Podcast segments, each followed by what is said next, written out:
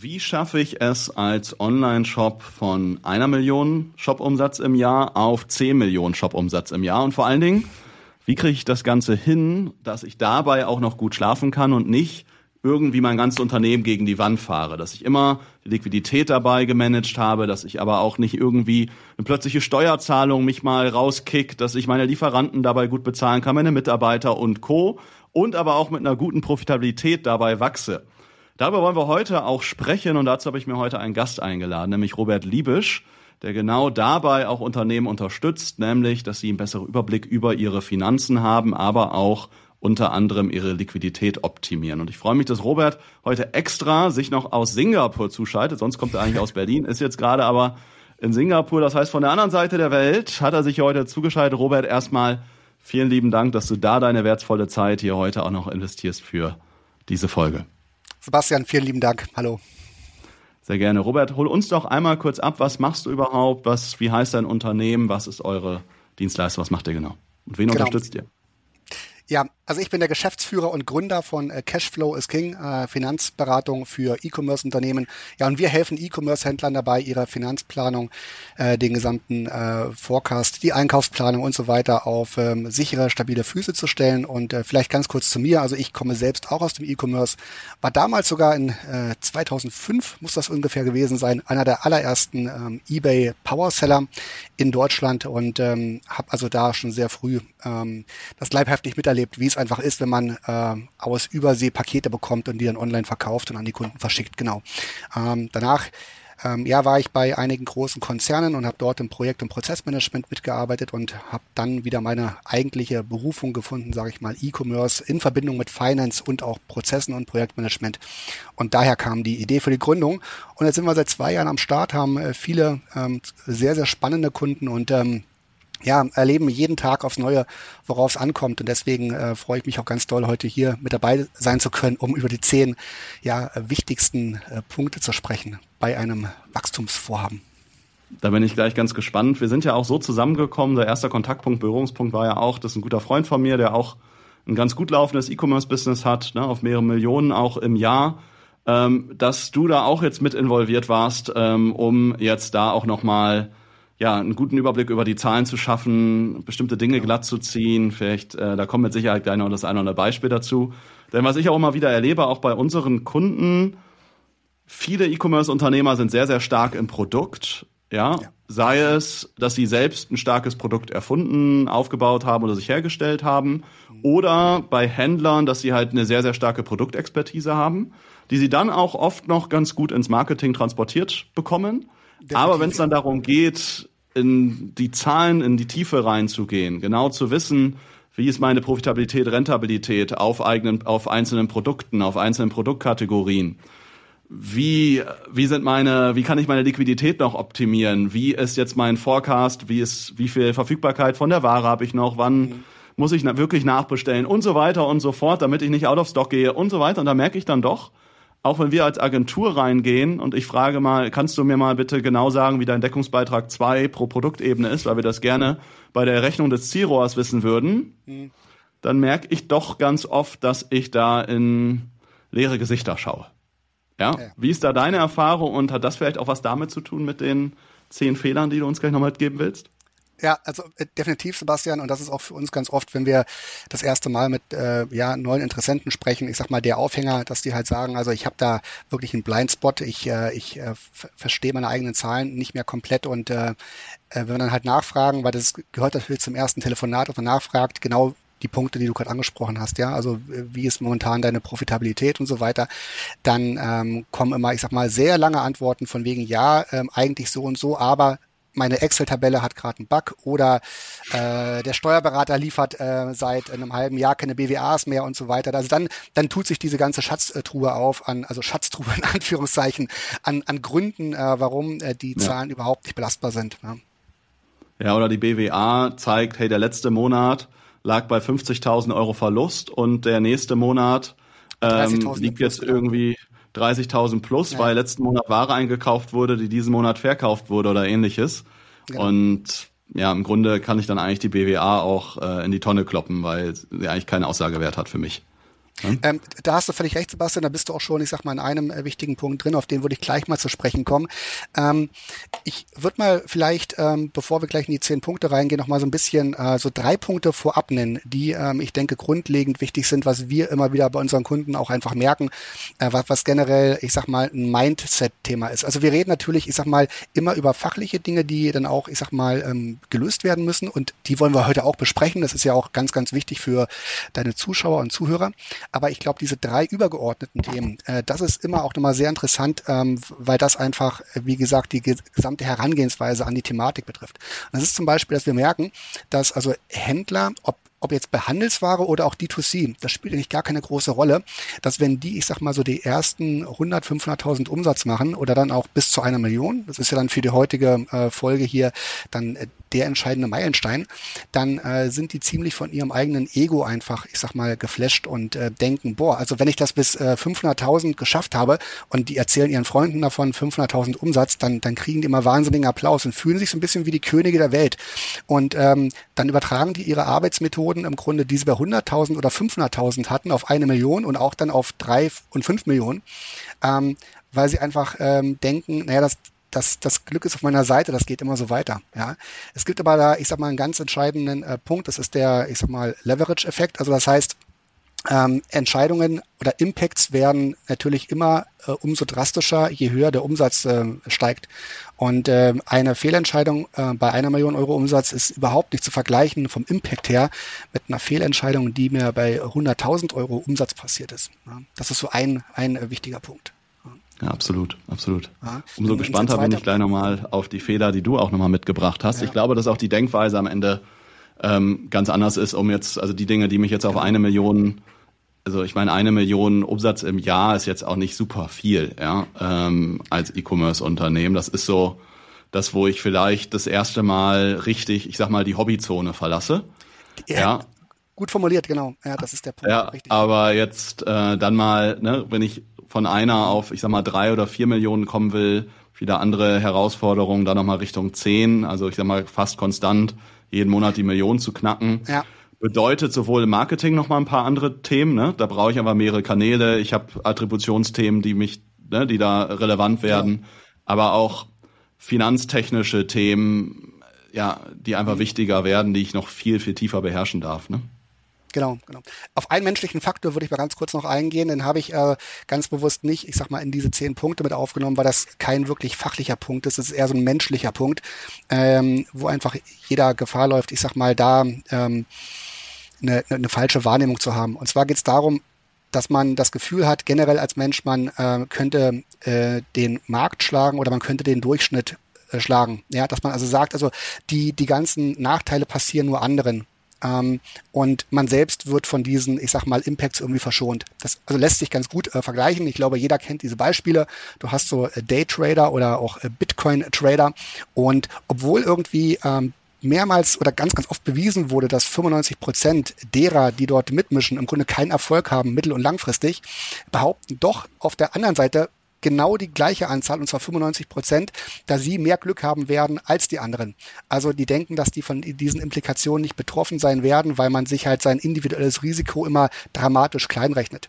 Und was mir dazu noch einfällt, in dem Zusammenhang, um mal dann wirklich konkret zu werden, ähm, ist, dass wenn man so, ich sag mal, ähm, E-Commerce-Händler fragt, was sind wirklich die, die wichtigsten Treiber, ja, dann kommen eben so äh, der, der ROAS und äh, der AOV und äh, CLTV und so weiter. Das sind so diese ganz typischen Kennzahlen, ähm, die irgendwie jeder im Blick hat. Das ist genau so, als wenn man als Bitcoin-Trader sagt, naja, ich kann jetzt hier den Bitcoin-Kurs auf meinem Handy verfolgen, jetzt bin ich der König. Ja, das ist aber Quatsch, weil also diese App auf dem Handy haben irgendwie äh, 50 Millionen andere weltweit auch und die Warenkurse werden aber ganz woanders gemacht, aber nicht bei diesen Kennzahlen. Und das ist vielleicht so der erste, also der, ähm, der erste Punkt, den ich äh, ansprechen würde, die, die Kennzahlen, die man trackt, um wirklich, ich sag mal, das Wachstum zu triggern das ist der entscheidende Punkt. Und ROAS, und äh, ich, ich komme nachher nochmal auf diesen Punkt zu sprechen, weil der äh, kommt dann im weiteren Verlauf, was wir bei unseren Kunden auch in der Customer Journey immer wieder merken, im weiteren Verlauf zum Tragen. Aber ich kann schon mal so viel vorab sagen. Also ähm, der, der berühmt-berüchtigte ROAS ist nicht ähm, der Trigger, der einer Marke von einer Million Euro auf zehn Millionen Euro Umsatz im Jahr bringt.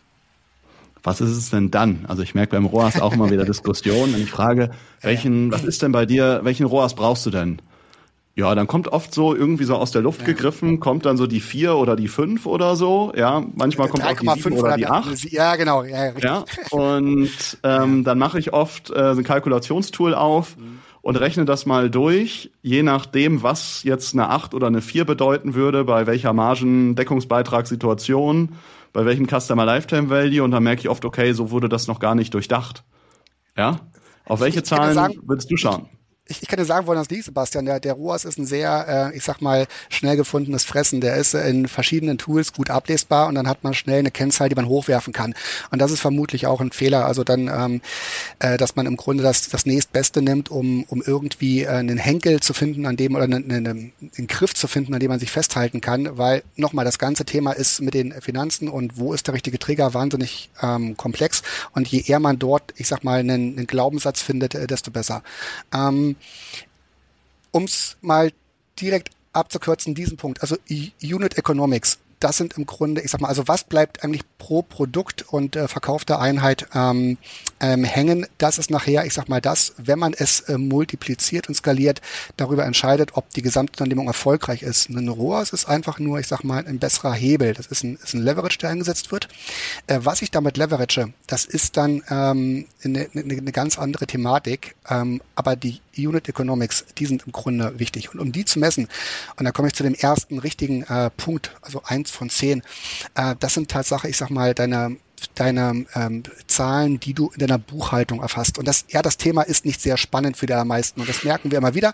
Das wird ja. immer so, immer so belächelt. Was, warum reden wir jetzt über Buchhaltung? Wir wollten doch ähm, über Wachstum reden. Buchhaltung erlaubt es dir, Sebastian, oder den, den ähm, E-Commerce-Händlern überhaupt zu verstehen, was passiert im Unternehmen.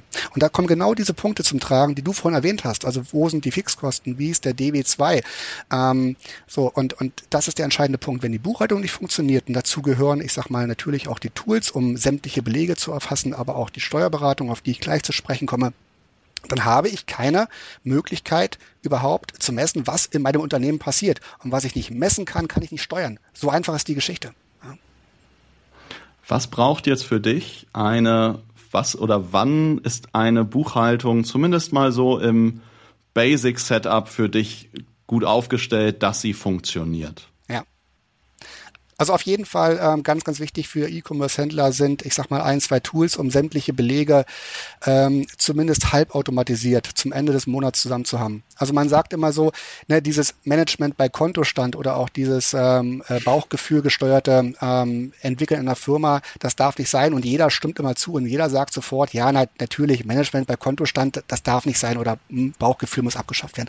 Das Problem ist nur, wenn ich meine Belege nicht zusammen habe, ich habe eine lange O-Post-Liste, also offene Posten einfach, das heißt ja. Transaktionen, äh, zu denen ich keine Belege habe, weil darum geht es ja bei Buchhaltung. Ich muss also sämtliche Finanztransaktionen und sämtliche ähm, Belege dazu in Übereinstimmung bringen damit es eben, ich sag mal, einen Datensatz gibt, der verwertet werden kann, der auch gemessen werden kann. Solange ich das nicht habe, bin ich im Blindflug. Und um eine Frage konkret zu beantworten, Sebastian, ähm, die, die Tools, also ganz äh, bekannt und populär ist ja, ich sag mal, Get My Invoices. Ähm, wir nutzen das auch. Uns, ja, ja mhm. das, das nutzt im Grunde jeder. Das, das Tool ist sicherlich nicht perfekt, aber ähm, das ist schon ein ziemlich guter Weg, um die Belege zusammenzutragen. Und wenn das nicht reicht, wenn man sagt, dann gibt es da halt Verbindungsfehler ab und zu, dann kann man zumindest noch sich, ich sag mal, ähm, eine, eine eigene Liste erstellen von den ähm, ähm, äh, Dienstleistern, die man hat, wo man halt die Belege dann manuell einmal im Monat äh, zusammensucht, dass man sich zumindest, ich sag mal, am 30. des Monats da mal irgendwie die, die die, die, die Stunde 15 Zeit nimmt, einfach und dann einfach schaut, wo sind die Belege, zusammenträgt und das einem Steuerberater gibt. So, das wäre ähm, der, der allereinfachste Weg. Okay, das heißt, erster Punkt, klar, dass die Buchhaltung funktioniert, alle Belege müssen da sein, klar, weil ohne, ohne die Daten ne, kann ich die Sache auch nicht erfassen. Okay, ja, aber selbst wenn ich jetzt alle Belege habe, bravo, dann habe ich, dann kann ich vielleicht aus meiner BWA immer noch nicht die Sachen rauslesen, die ich möchte äh, ist richtig, dann geht es nämlich zum zweiten wichtigen Punkt und das ist nämlich der, der Steuerberater. So, und hier, ähm, also wer mich auf LinkedIn so ein bisschen verfolgt, der kennt dort, ich sag mal, mein ähm, mein, mein Gesang, den ich mal wieder anstifte. Also Steuerberater, die haben, ich sag mal, nach meinem Gefühl eine, eine gewisse zeitliche Verzögerung ähm, zur Marktentwicklung. Das heißt, um es mal Klartext auszudrücken, äh, ich habe den Eindruck, dass ungefähr 90 Prozent der aller Steuerberater in Deutschland äh, von E-Commerce äh, keine ausreichende Ahnung haben. So. Ja. Und das führt dazu, dass äh, das ist gerade bei etwas jüngeren ähm, ähm, äh, E-Commerce-Verkäufern so, ähm, die haben in ihrem Leben erstmalig mit wirklich Steuern zu tun und äh, auch erstmalig mit Steuerberatern. Und die haben keine, keine gute ähm, Grundlage, ich sag mal, dort einen guten Steuerberater auszuwählen, nehmen denjenigen, der irgendwie gerade ähm, Kapazitäten frei hat.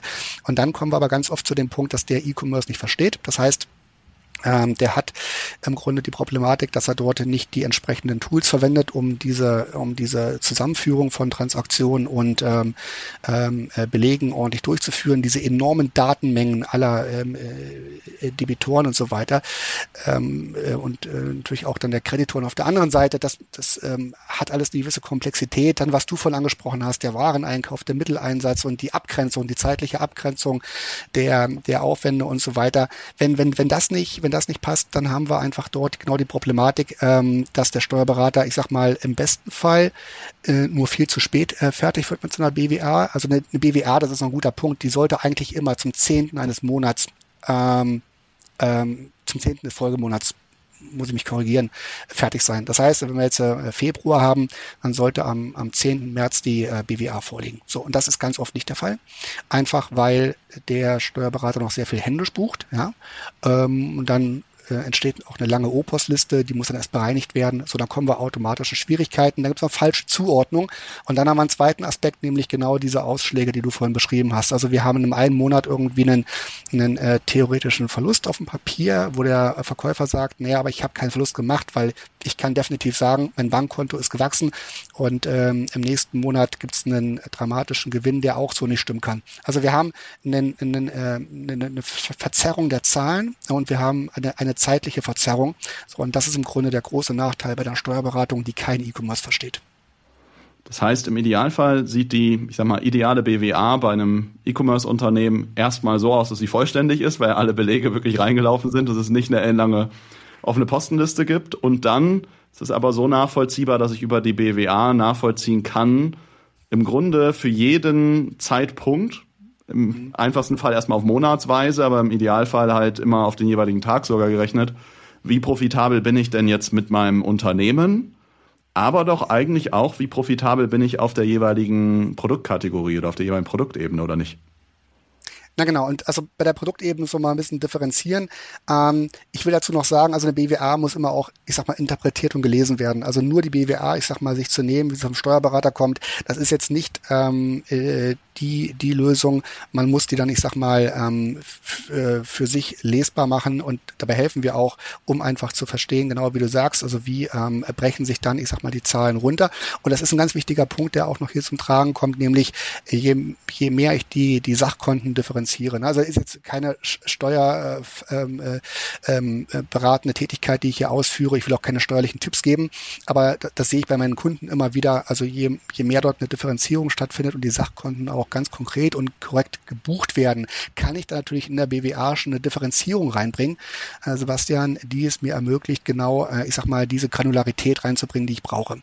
Also ein krasses Beispiel, ähm, was wir äh, wirklich immer wieder erleben, ist, äh, wenn ähm, nochmal Steuerberater, also keine große Expertise bei E-Commerce haben, dann ist für die irgendwie, also Google und Meta und so alles eins und, und, und TikTok und so weiter. Und das, das hauen die alles auf ein Konto. Und dann haben also äh, da also E-Commerce-Händler, ich sag mal dann auf diesem auf diesem Konto irgendwie ähm, da, da 1,5 Millionen äh, stehen in, in diesem Monat, aber ohne jegliche Differenzierung. Da kann ich überhaupt nicht ableiten, also wo wurde Adspend ähm, ähm, investiert und äh, ne, also wie wie kam das Ergebnis zustande? Und das ist genau der Punkt. Also ich muss es halt in der Granularität ähm, ähm, so aufdröseln, dass es dann später auch, wenn ich die BWA mit hernehme und dann eben auswerte, auch ein sinnvolles Ergebnis gibt. Ja, ist bei uns ähm, auch immer so gewesen, dass wir unsere Werbekosten, also wir schalten ja für uns selber auch Ads bei Meta, ähm, YouTube, also Google Ads und Co. Und äh, es lief gleich in einen Topf, wie wenn wir jetzt irgendwelche äh, Messestände gebucht haben.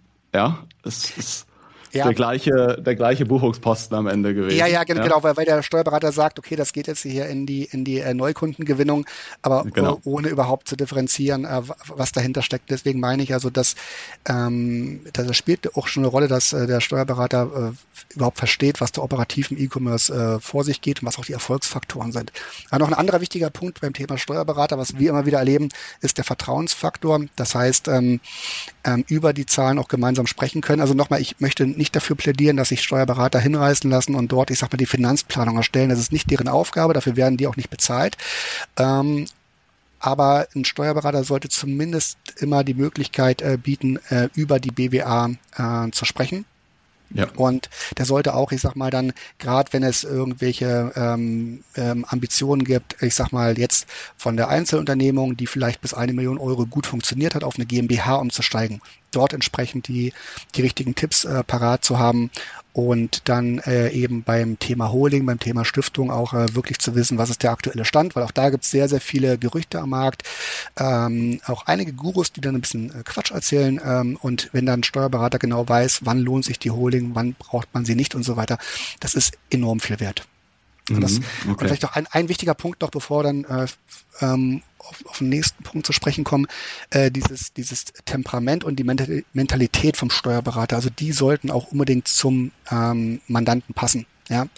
Ähm, so, jetzt muss man mal ein bisschen gucken, also je nachdem, wie man halt selber als ähm, Online-Händler tickt, dann hat man ja auch eine gewisse Ambition oder einen gewissen Ehrgeiz. Und wenn der Steuerberater sich dann eher als äh, verwaltendes Organ sieht, na, dann, dann, dann passt das nicht zusammen. Also es muss äh, fachlich passen, aber auch von der, vom mentalen Setup einfach her, damit der Steuerberater nicht nur operativ nachvollziehen kann, was passiert denn da eigentlich im E-Commerce, sondern auch den Mandanten ähm, versteht, warum tickt der nicht so, wie er tickt und warum ist der so ambitioniert, weil nochmal, das ist für uns vielleicht, äh, Sebastian, für dich und für mich selbstverständlich, aber man muss es trotzdem erwähnen, also E-Commerce-Händler sind einfach eine, eine ganz besondere Spezies, die ähm, einen ziemlich starken Antrieb haben und einen ziemlich starken Ehrgeiz. Und, ähm, und dem muss man einfach gerecht werden und da muss ein Steuerberater auf jeden Fall auch gut mitspielen können. Absolut. Ich kenne das von meinem allerersten Steuerberater, den ich ausgewählt habe. Ähm, ich will ihm jetzt nicht zu nahe treten, das passte damals, passte das, aber im Grunde, ich habe irgendwann gesagt, als ich dann von ihm weg bin, ist, oder mein Geschäftspartner hat mal gesagt, das ist so ein bisschen ein, ein Schweinebauer-Steuerberater, ähm, weil der hauptsächlich Schweinebauern macht. Ne? Ich komme halt aus, genau, dem, ja. aus einem kleinen äh, Städtchen ursprünglich, also damals bei Osnabrück, 15.000 Einwohner. Und er macht halt, ist halt ein sehr ländliches Gebiet mit vielen Bauern. Genau. Und dann halt ein Unternehmen, was hauptsächlich digital funktioniert und Co ist dann irgendwie ganz, ganz anders. Da sagen die dann oft, ja, habe ich Bock drauf und finde ich interessant, aber ich will halt nicht das ja, erste Versuchskaninchen sein irgendwo. Und ähm, das heißt, mein Tipp da auch, nimmt keinen Schweinebauer-Steuerberater. Das war nett, aber hat mir, nicht, hat mir nicht geholfen, so, ne? Genau. Genau, ja.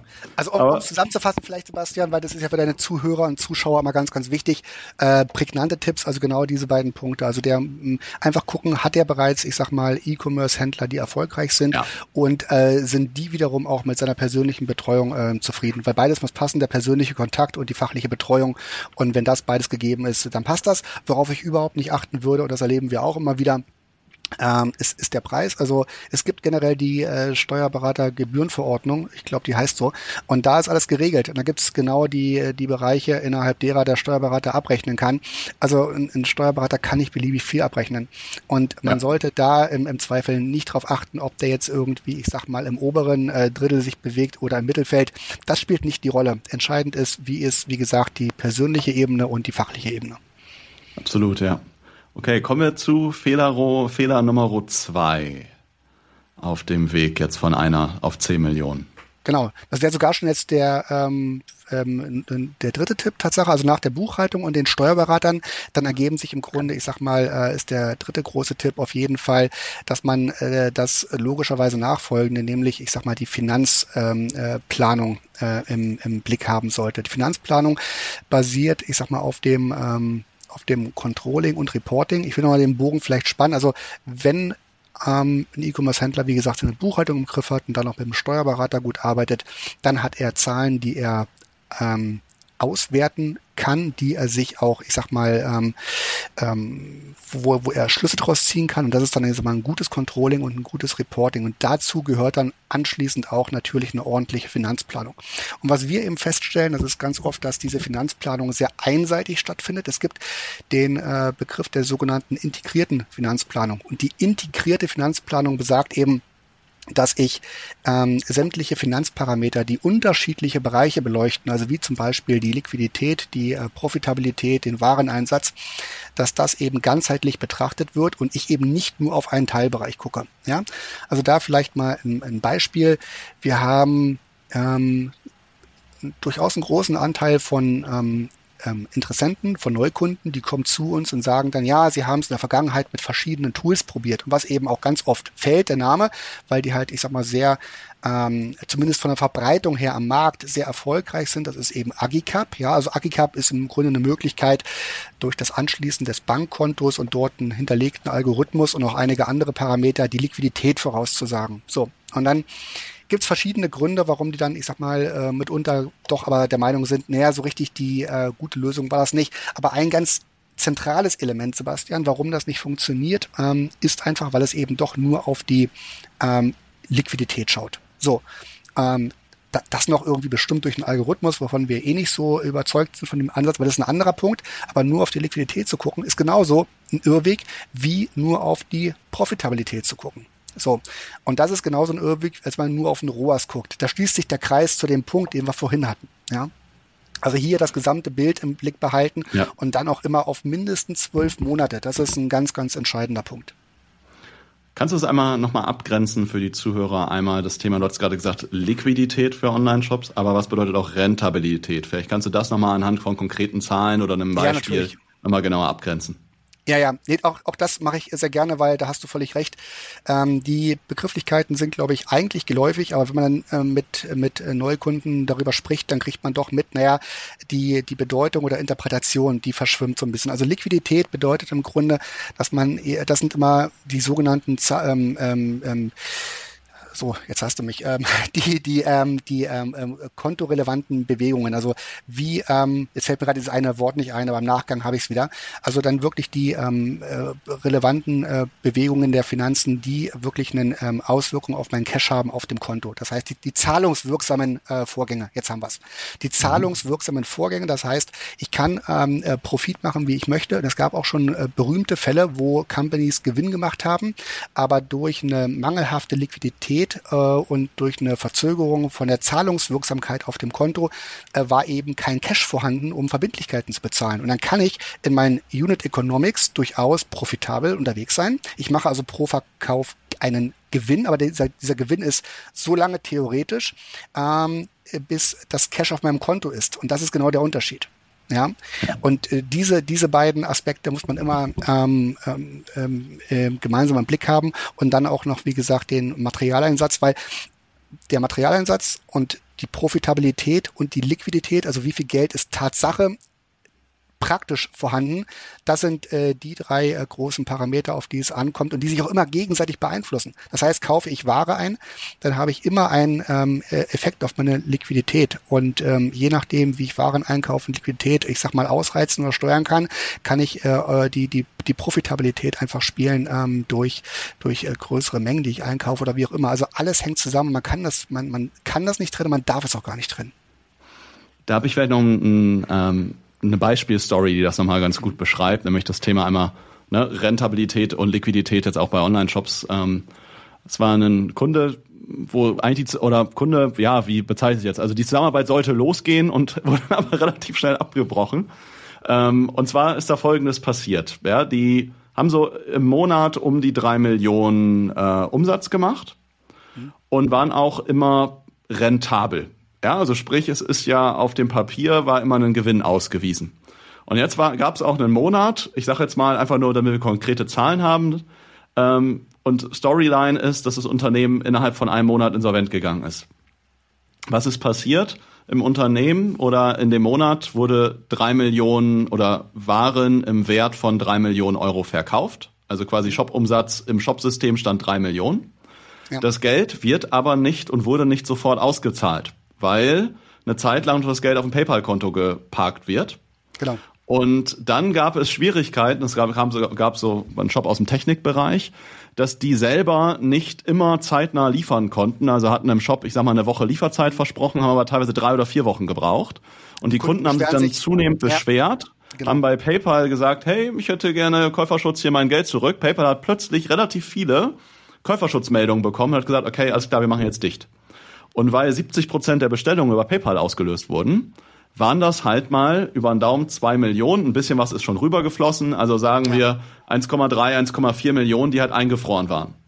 Das heißt de facto vielleicht drei, vier, 500.000 Euro eigentlich Gewinn. Aber 1,34 Millionen eingefroren. Das heißt Liquidität in dem Fall negativ. Fazit war, Unternehmen musste Insolvenz anmelden. Genau, das ist ein sehr gutes Beispiel und ein anderes äh, sehr populäres Beispiel, was immer wieder vorkommt, äh, dass Unternehmer mit, äh, mit der äh, Umsatzsteuer beziehungsweise Vorsteuer einfach arbeiten. Das heißt, sie haben vielleicht noch eine verlängerte Zahlungs- äh, oder Meldefrist beim Finanzamt, vielleicht vierteljährlich, in einigen Fällen sogar jährlich. Äh, wir haben ähm, schon Kunden gehabt, die haben eine Mantel GmbH gekauft, die im Grunde vorher keine Umsätze getätigt hat. Da hat das Finanzamt einfach gesagt, okay, bitte einmal jährlich melden und dann darauf die ähm, Umsatzsteuerschuld ab führen. So, und was haben die gemacht? Die hat sich gesagt, okay, wir müssen nicht monatlich, auch nicht quartalsweise melden, nur einmal im Jahr. Und die ganze vereinnahmte ähm, Umsatzsteuer, die haben sie im Grunde wieder ins Rennen geschickt und haben dann davon Ware gekauft, um halt das Rad am Laufen zu halten und richtig massiv zu skalieren. Und dann kam genau dieser Stichtag immer näher. Also die wussten ja im Grunde, wann das Finanzamt die Zahlen haben möchte und wann die äh, Umsatzsteuerschuld ähm, ähm, fällig wird, genau. Haben aber dann, ich sag mal, dass ähm, man, man könnte sagen, wie beim, wie beim Fallschirmsprung, ähm, man, also man kann dem Boden immer näher kommen und je näher man dem Boden kommt, desto aufregender wird die Geschichte. Und ich kann das den, den Moment, dass ich die, die, die, die äh, Leine reiße, ja, damit der Fallschirm aufgeht, kann ich immer noch mal eine Sekunde hinauszögern. Aber irgendwann ist der Punkt, dann ist es einfach zu spät. Und das ist hier auch Tatsache passiert.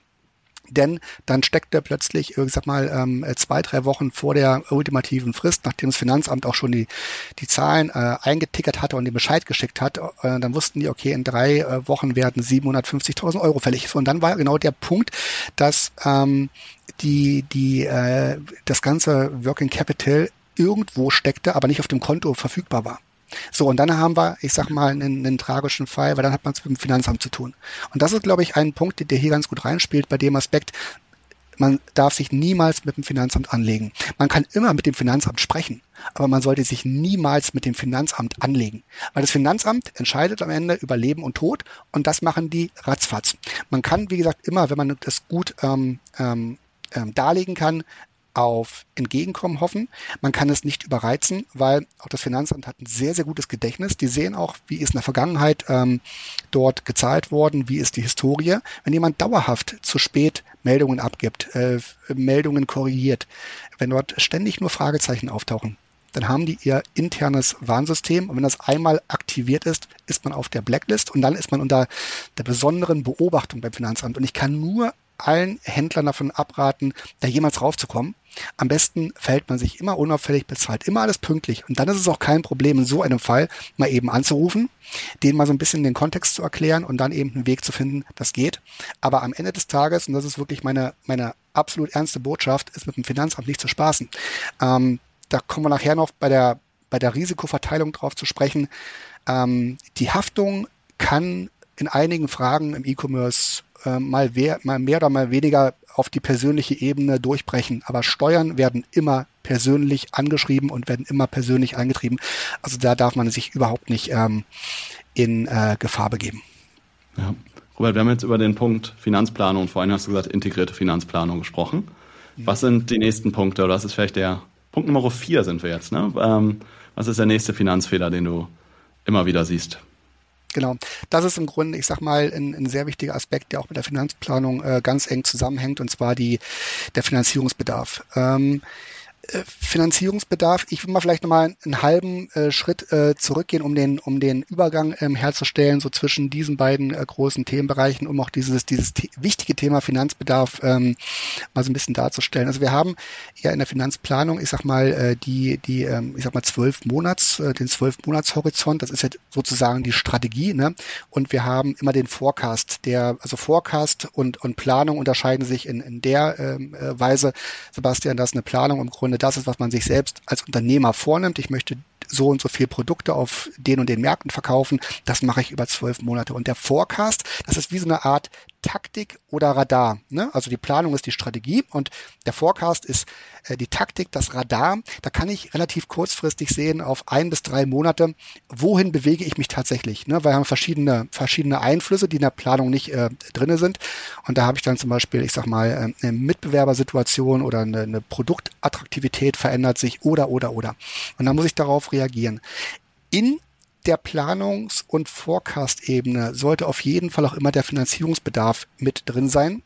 Und zwar fest eingeplant sein und der sollte nicht ad hoc abgerufen werden. Das heißt, was wir ganz, ganz oft sehen, das ist die Situation, dass erstmal ähm, keine Finanzierungsplanung stattfindet und zwar aus zwei Gründen. Also entweder brauche ich nicht oder will ich nicht. Also die einen sagen, ähm, das, läuft, ich brauche keine, keine großen Kredite und die anderen sagen, nee, ich, ich, ich, bin, ich bin so cool, ähm, ich, ich will generell gar keine Kredite anwenden, äh, auch wenn es ganz, ganz eng wäre, ich, ich mache das nicht. dann gibt es doch einige ganz wenige, ähm, die machen es aus ethischen Gründen nicht, weil sie keine Steuern bezahlen wollen.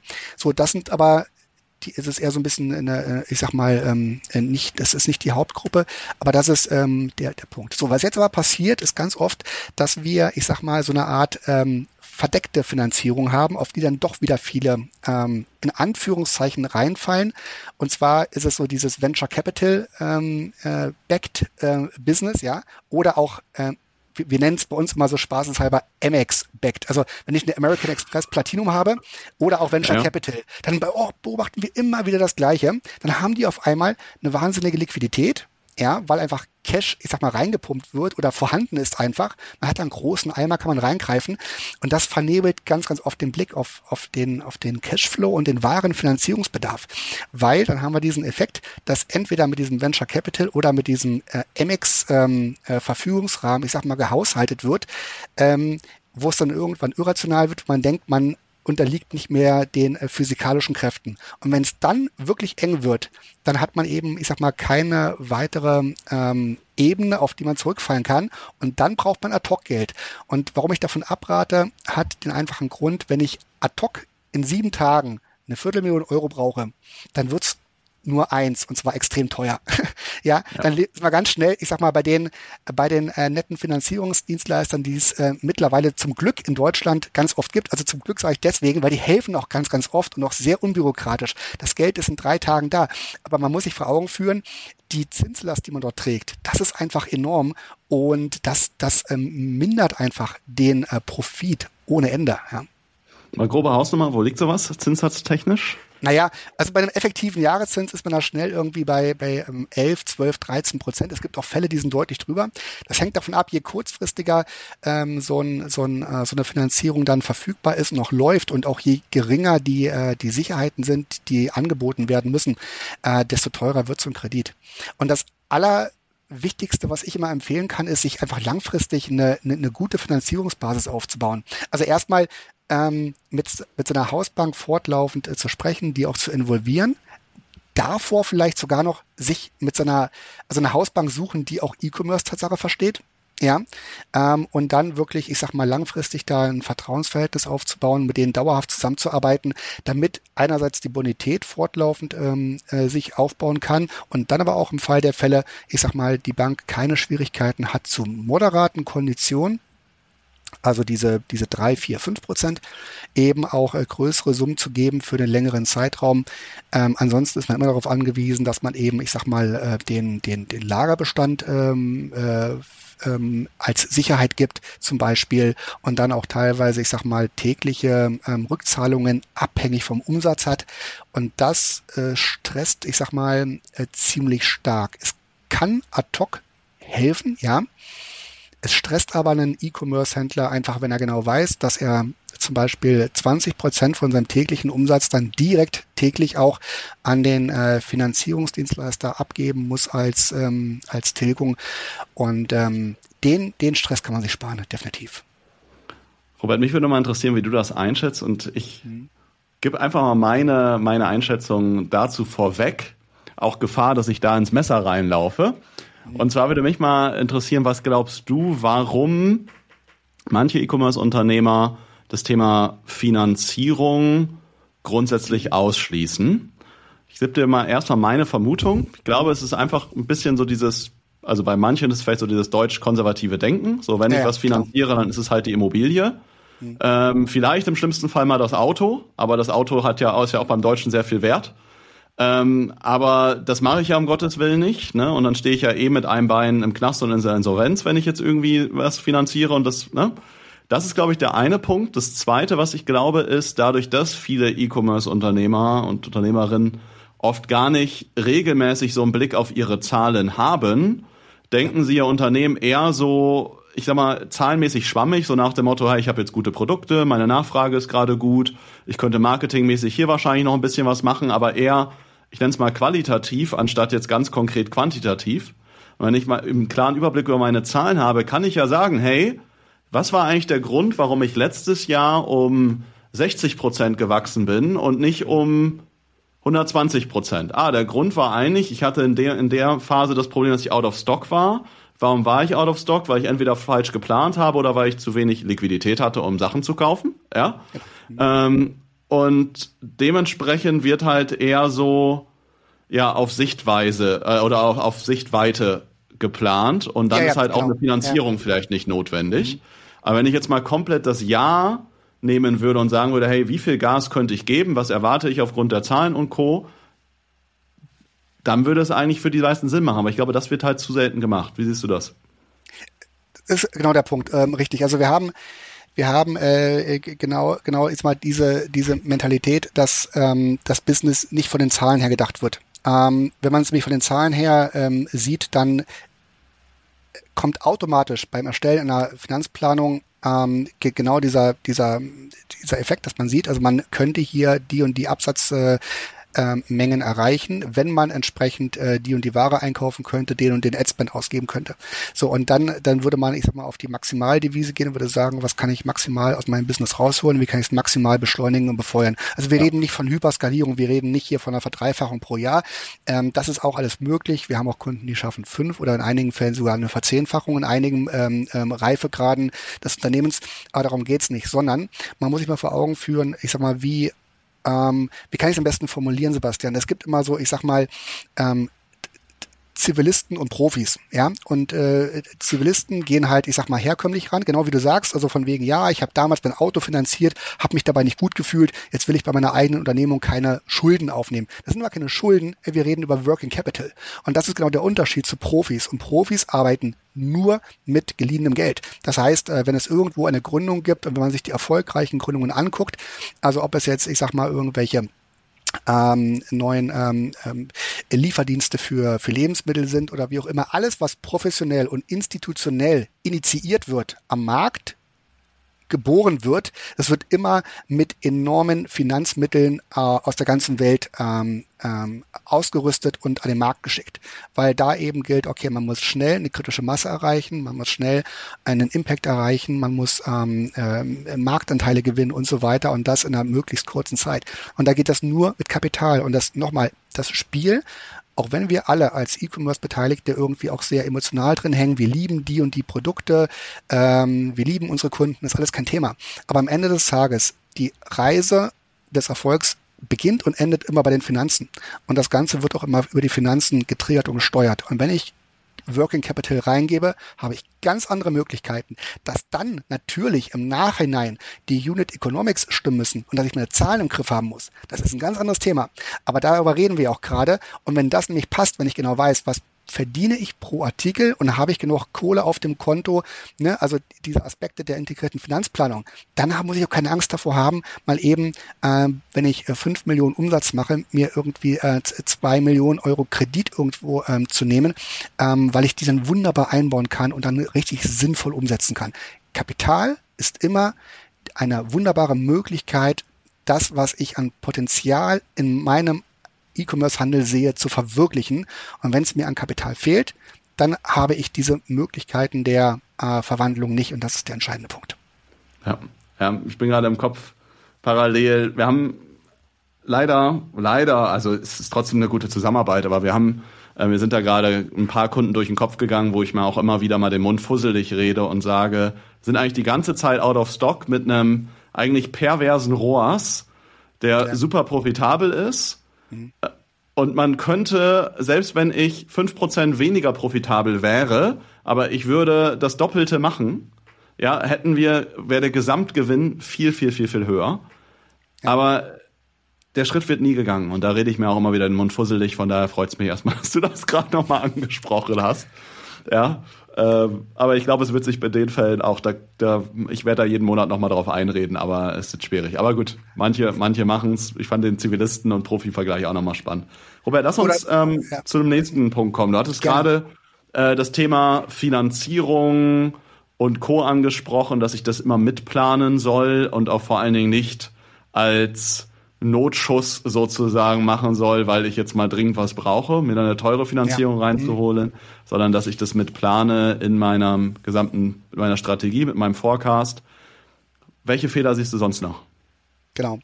Ähm, wir hatten ja vor der Finanzierung darüber gesprochen, dass eine Planung wahnsinnig wichtig ist. Und was wir eben sehen, also die Finanzierung nicht mit einzuplanen oder Finanzierung abzulehnen, das ist so ein, so ein Merkmal von einer ganz, ganz defensiven äh, Vorgehensweise und das das Gegenteil davon ist, ich sag mal, das krass überzogene Offensive. Und was, was wir immer wieder sehen, ist ganz einfach, wenn der, wenn unsere Kunden, also die E-Commerce-Händler von ihrem Erfolg ähm, überrascht werden und die diesen Erfolg dann maximal, ich sag mal, noch triggern wollen und ähm, über jede Vernunft hinaus, ich sag mal, nach oben katapultieren wollen. Was meine ich damit? Ähm, jede, jede Planung hat zum einen erstmal den Zweck, dass man überhaupt versteht, wo will man hin. Jede Planung sollte aber auch immer den Zweck haben, dass man sich daran hält. Und dass man eine gewisse Varianz, also wie viele ähm, Prozent möchte man von der Planung im akuten Fall abweichen, von vornherein kalkuliert. Was meine ich damit? Ein ganz häufiges Beispiel ist zum Beispiel, dass also ähm, Kampagnen, Adspend ähm, übermäßig gut performt. Und dann werden im Grunde die Umsatzziele, die Absatzziele, die man sich selbst gesteckt hat, ja, ähm, einfach komplett ignoriert und es wird wirklich ähm, auf Teufel komm raus verkauft. Und das ähm, führt in den allermeisten Fällen ähm, wirklich zu keinen guten Ergebnissen, weil mit diesem ähm, sehr impulsiv getriebenen Schritt werden verschiedene Implikationen einfach ausgeblendet, die dann später zeitverzögert auf die Füße fallen. Also zum Beispiel, einfaches Beispiel, du, du schaltest ähm, äh, Kampagnen und erwartest irgendwie einen, äh, einen ROAS von 3,5. Das ist alles moderat und das würde bedeuten, du verkaufst 100 Artikel am Tag. Ich sag jetzt mal irgendeine imaginäre Zahl. Und jetzt äh, ist deine Kampagne wahnsinnig erfolgreich, du hast einen deutlich höheren ROAS und verkaufst auf einmal äh, 200, 250 Artikel am Tag. Ähm, dann sind die meisten sehr impulsiv und ähm, reflexartig so, dass sie sagen, wir gehen jetzt auf jeden Fall mit, überhaupt kein Thema, komm, gib ihm und ähm, wir verkaufen einfach. Das Problem ist nur, dass dann alle Implikationen zum Wareneinkauf oder auch zu den zu erwartenden Steuern oder auch ähm, äh, äh, wichtiges Stichwort Kundenservice völlig außer Acht gelassen werden. Also wenn ich äh, bei 100 verkauften Produkten in der Regel, ich sag mal, sieben Anrufe habe, weil irgendein äh, Stecker nicht funktioniert, dann kann ich davon ausgehen, dass ich dann plötzlich irgendwie äh, 20 Anrufe am Tag haben werde. Und wenn dann aber von diesen 20 Anrufen fünf nicht durchkommen, weil die Leitung besetzt ist, dann habe ich fünf unzufriedene Kunden, die mich auf äh, Trustpilot schlecht bewerten und dann sinkt mein Rating einfach und ich verliere an Reputation. Und das kommt dann oder führt zum nächsten Punkt, Sebastian, den du vorhin schon angesprochen hast. Das kriegt natürlich auch PayPal mit. Und PayPal, die sind nicht blind, die monitoren extrem ähm, äh, wachsam. Und dann sehen die, ey Alter, der vervielfacht seinen Umsatz, der dreht dramatisch am Rad aber die äh, Kundenzufriedenheit lässt nach und wir haben hier ein paar Complaints einfach vorliegen. Was ist denn los mit denen? Und dann drücken die einen Knopf und das machen die nicht mal händisch, das macht bei denen so ein dover Algorithmus. Aber der Punkt ist der, dann wird eben Geld eingefroren oder aber die ähm, ähm, stoppen überhaupt den Verkauf oder whatever. Und dann hat man nicht viel gewonnen und deswegen kann ich davon nur abraten, wenn man sich ähm, Umsatzziele setzt, immer fest einhalten und sich nicht davon, ich sag mal, dusselig machen lassen, nur weil ähm, dort mal eine Kampagne gut funktioniert. Was ich immer noch mal sehe, dass man sich die Umsatzziele und ich glaube, da sehe ich, da sehe ich immer auch immer viele Fehler in Projekten, dass man sich die Umsatzziele natürlich auch auf Basis der richtigen Zahlen zum Beispiel setzt. Was ich jetzt zum Beispiel nur mal aus dem mhm. Google-Bereich zu sprechen sehe, viele sehen dann, hey, ich habe jetzt in meinem Google Ads-Konto 30.000 Euro Adspend, mache daraus sagen wir 150.000 Euro in meinem Werbekonto steht das halt so drin. Mhm. Die checken aber nicht, dass aus den 150.000 Euro äh, Umsatz, die ich in meinem Google Ads Konto vielleicht sogar 75.000 Euro über meine eigene Brand gekommen sind, weil jemand einfach meine URL bei Google eingegeben hat. Ich dann mit einer Werbeanzeige ausgespielt wurde und die Leute kaufen dann natürlich, weil die hätten, die kennen mich, die hätten eh, also die, die ist, ist keine Kunst, die zu konvertieren. Naja, genau. Und die Leute sehen dann aber oft im Google Ads Konto einfach nur, hey, 30.000 Euro Adspend, 150.000 Euro Umsatz. Ach cool, wenn ich das jetzt verdoppel und ich gehe auf 60.000 Euro Adspend, sollte das ja klappen. Und dann stellen sie fest, ach nee, das klappt ja nicht, weil dieser, dieser Bereich der eigenen, des eigenen Brand-Traffics halt nicht mitskaliert und vor allen Dingen auch eh nicht so zum Umsatz, zum Gesamtumsatz eigentlich beiträgt, wie es im Ads-Konto aussieht. Das sehe ich immer wieder als Fehler, dass halt dann die eigenen Zahlen ein Stück weit entweder überschätzt werden oder auch unterschätzt werden. Wir hatten das letztes Jahr bei einem Kunden, wo wir einen neuen Werbekanal nochmal mit aufgebaut haben. Die waren im Grunde im Meta-Bereich mit einem fast sechsstelligen Adspend im Monat einfach an der Grenze der Skalierung. Ähm, und im Google Ads Bereich so bei auch so 20, 30.000 Euro im Monat auch kamen sie nicht mehr so richtig weiter. Dann hatten sie halt 20, 20, ich glaube 20, 30 Prozent Wachstum geplant fürs Folgejahr, weil sie halt nicht mehr weiterkamen die letzten Jahre. Ne? Und am Ende lief dann Google deutlich besser, also wir haben bei Google nochmal vervierfacht mhm. und haben noch einen weiteren Kanal mit Native Ads aufgebaut, der nochmal in einer ähnlichen Größenordnung wie Meta lief, also mit der wieder eigentlich stärkste Kanal. Das heißt, eigentlich haben wir in einem Jahr nochmal hätten wir mehr als verdoppeln können, obwohl nur 20 Prozent erwartet wurde. Es war natürlich schade. Wir haben dann nicht den Fehler gemacht, den du gerade gesagt hast. Also wir haben dann irgendwann auch abgedreht und gesagt, okay, wir können jetzt nicht Vollgas durchwachsen, aber wir haben nur 20 Prozent eingeplant.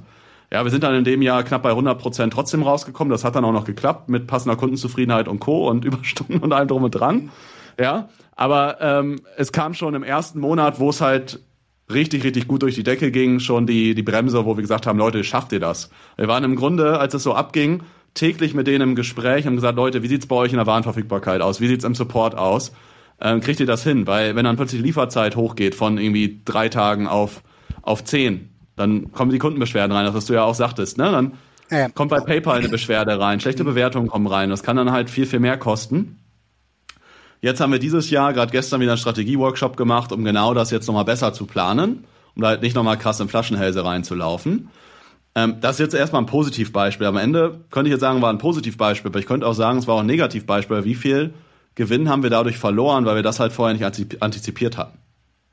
Ja? ja, Sebastian, du hast völlig recht und genau das ähm, zeigt aber auch immer wieder, dass man, ich sag mal, sämtliche Maßnahmen, ob jetzt im Bereich Marketing oder Produkt, wie auch immer, immer mit der Gesamtfinanzsteuerung, ähm, ich sag mal, zusammenführen muss, weil alles hat eine Implikation auf die Finanzen und das ist genau der Punkt. Und deswegen ähm, sind wir auch wahnsinnig dankbar, wenn wir, ich sag mal, Kunden haben, die ähm, Unterstützung im Marketing haben zum Beispiel und dort, wenn man denen auch einfach sehr, sehr gut sprechen kann und reden kann und sich austauschen kann und im Grunde die Marketingmaßnahmen dann gemeinsam plant und sagt, wie ist denn eigentlich die Implikation für, für Finance? Weil ja. nochmal, alles kommt zusammen und es gewinnt nicht der Marketing-Weltmeister, es gewinnt am Ende immer der, der ein cooles Marketing macht, aber wo dann die Implikation in Finance positiv ist. Ja, okay. Robert, du hast gerade gesagt, Planung ist sehr wichtig. Genau zu wissen, was will ich, was kann ich und sich daran dann entsprechend auch zu halten. Klar, mhm. gewisse Range kann es drüber oder drunter gehen, klar, aber ich muss mich, wenn ich dann drüber gehe oder drunter, vielleicht auch nochmal eine Anpassung machen und überlegen, hey, passt das denn auch? Kann ich das dann auch leisten? Ähm, oder ist das zu weit drüber oder so weit drunter? Weil die Grenzen sind ja am Ende fließend und irgendwann muss ich überlegen, mhm. ne, wo komme ich zu weit drüber oder drunter? Weil klar, auch wenn ich jetzt plane, zu 100 Prozent werde ich das nie treffen. Ja, sondern ich bin immer ein bisschen ja, ja, drüber genau. oder drunter. Aber da muss ich halt dann mich reflektieren, passt das so weit oder passt das auch nicht? Ne? Mhm. Ich glaube, wir sind mittlerweile bei Punkt Nummer 6, Robert, wenn ich richtig mitgezählt habe. Was siehst du ja, noch für genau. Finanzfehler auf dem Weg jetzt von einer Million auf 10 Millionen Shop-Umsatz? Genau. Ich denke, ein, ein, weiterer Punkt ist auf jeden Fall ähm, ein gutes Risikomanagement. Es ist ein bisschen wie Thema Buchhaltung, das wollen die meisten nicht hören. Ähm, wir sagen immer zu unseren Kunden, also nur weil man irgendein Risiko nicht sieht, heißt es das nicht, dass es dieses Risiko nicht gibt. Das ist mal der Grundsatz. Ähm, weil nochmal, also wir müssen immer gucken, alle Händler kommen ja immer von, ich sag mal, ähm, geringeren Umsatzgrößen und wachsen dann in größere Level rein. Und ähm, die sagen halt, naja, mir ist bei 500.000 nicht viel passiert, dann wird das bei einer Million vermutlich auch noch so sein und hoffen immer. Ja, das ist dieser, dieser Goodwill, der reingesteckt wird. Ähm, das Problem ist nur, unsere ähm, Beobachtung ist, also die Risiken sind vorhanden, die sind definitiv vorhanden und sie werden auch eintreten. Die Frage ist nur wann. Es ist nur eine Frage des, des Zeitpunktes, ähm, also wann der E-Commerce-Händler, ich sag mal, äh, die und die kritische Größe erreicht hat, dass die Risiken wirklich ähm, ähm, eintreffen. Und also zwei Aspekte müssen dabei beachtet werden. Das ist zum einen die Eintrittswahrscheinlichkeit und dann ähm, die, der, der Umfang der Auswirkung. So, und das steigt mit dem Umsatz. Das ist unsere Erfahrung. Ähm, und da will ich auch schon mal vielleicht auf einen Punkt eingehen, ähm, der, den ich nochmal als dann äh, äh, als, als Folgepunkt mir so ein bisschen gedanklich zurechtgelegt habe. Ähm, ich kann, wenn ich mit einem Produkt sehr erfolgreich bin, nicht davon ausgehen, dass mir dieser Erfolg mit diesem einen Produkt unendlich ähm, bereitsteht. Ich werde automatisch, wenn es eine gewisse Umsatzgröße erreicht, ich sag mal an, an äh, äh, einer Abschwächung des, des Wachstums äh, kommen oder ich habe dann auf einmal Mitbewerber ähm, am Hals, äh, die ich vorher nicht hatte oder ich ähm, äh, bekomme vielleicht auch Ärger mit irgendeiner Marktaufsicht bei bestimmten Produkten oder wie auch immer. Also es gibt ähm, ne, immer diese Risiken oder einfaches Beispiel auch bei so äh, Supplement und bei Nahrungsergänzungsmitteln. Wenn ich die im kleinen Stil verkaufe, so bis 500.000, eine Million, ganz im Ernst, da fliegt man unterm Radar. Das, das kriegt kein großer ja. Akteur irgendwie großartig mit. Aber sobald es dann irgendwie in Richtung zweieinhalb, äh, fünf Millionen Euro geht, wird man sichtbar.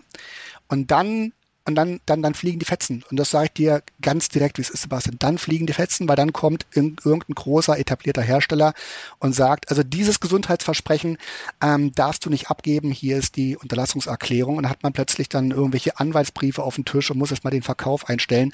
Ähm, oder aber es wird, wird die Zutatenliste angezweifelt äh, oder, oder, oder. Nochmal, nur weil man Risiken bei einer Million Euro Umsatz nicht sieht, heißt das nicht, dass es die nicht gibt. Die gibt es. Äh, es ist nur eine Frage, wann man da reinfliegt in diese Risiken. Und je eher man sich diesen Risiken bewusst wird und dann dementsprechend vorsorgt, die Risiken auf dem Schirm haben, ja, mich können Abmahnungen treffen wegen ähm, Gesundheitsversprechen bei Supplements oder bei ne, diese Aspekte. Ähm, oder die Konkurrenz wird auf mich aufmerksam, nochmal eine Million Euro, wie du vorhin auch meintest, ist ja im Grunde nicht so sehr viel.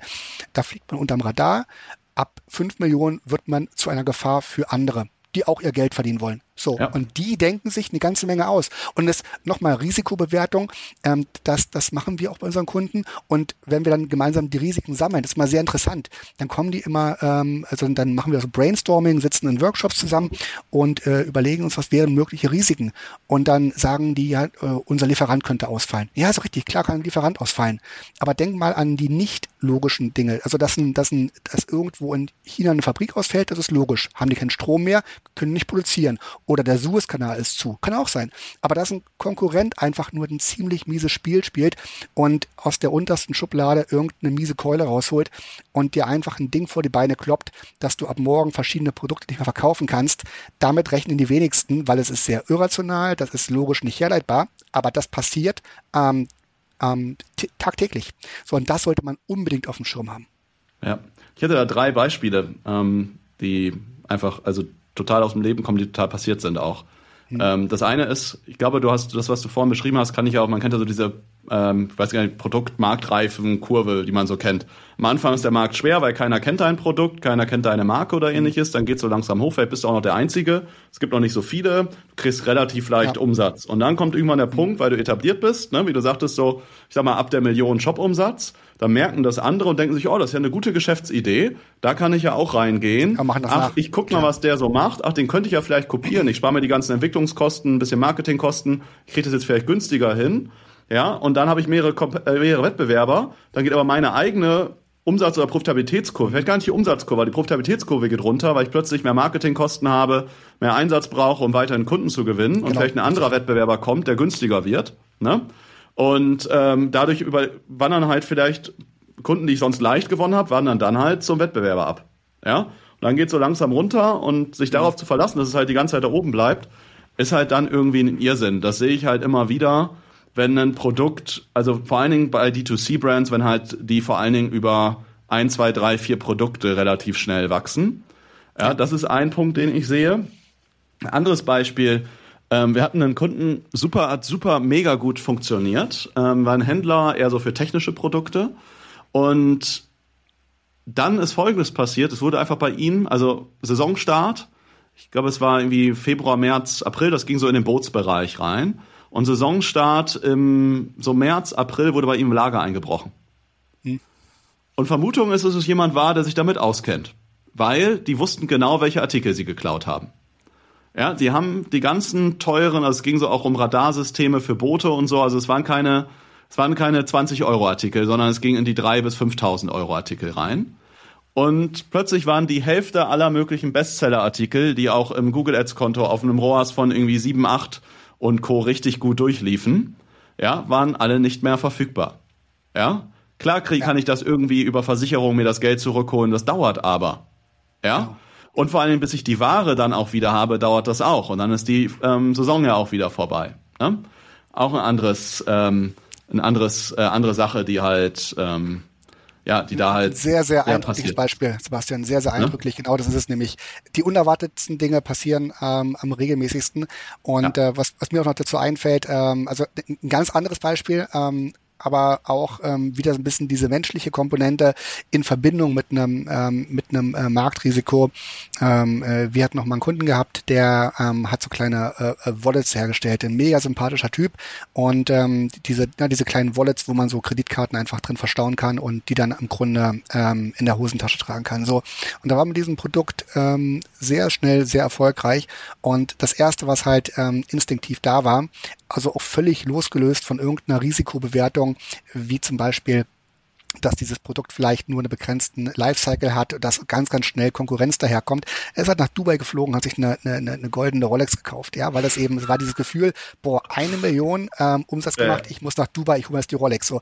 Und das, das, er konnte gar nicht so schnell gucken, er war kaum zurückgelandet, ähm, also noch bevor die Rolex den deutschen Boden betreten hat, ähm, hat sich der Markt komplett gewandelt und er hatte irgendwie sieben ähm, chinesische Hersteller äh, an der Backe, die ähm, das Produkt irgendwie kopiert haben und aus China direkt verschickt haben, natürlich ohne Abführung der Umsatzsteuer. Also auch da wieder komplett unfair, ähm, dieser Vorteil, der da gespielt wurde, also ja. Vorteil in Anführungszeichen, aber komplett zu seinen Ungunsten. Und das meine ich. Ähm, das ist, glaube ich, generell, Sebastian, jetzt drüber sprechen, wird es mir gerade deutlich. Ich glaube, so diese, diese Gratwanderung zwischen einer ähm, defensiven, kaufmännischen Art und einer sehr progressiven, unternehmerischen Art. Ich glaube, das ist genau dieser, dieser schmale Grat, den man treffen muss, um wirklich sehr ja. erfolgreich zu sein. Und, und das macht es im Grunde aus, weil die ganz Defensiven, die werden auch noch in fünf Jahren irgendwie auf ihrem Umsatzplateau sitzen und kommen nicht davon weg. Aber die ganz progressiven, na, die haben nachher die dritte Rolex, aber das Finanzamt an der Backe und werden auch nicht glücklich und haben nicht diesen ruhigen Schlaf, den du eingangs erwähnt hast. Ich glaube, das ist der Grund, warum er, also gerade viele Kunden, die wir haben, die auch sehr schnell wachsen, aber auch gleichzeitig sehr erfolgreich sind, sind in anderen Bereichen auch sehr starke Leistungsträger. Also ich denke gerade mal so drüber nach ja, über ein paar.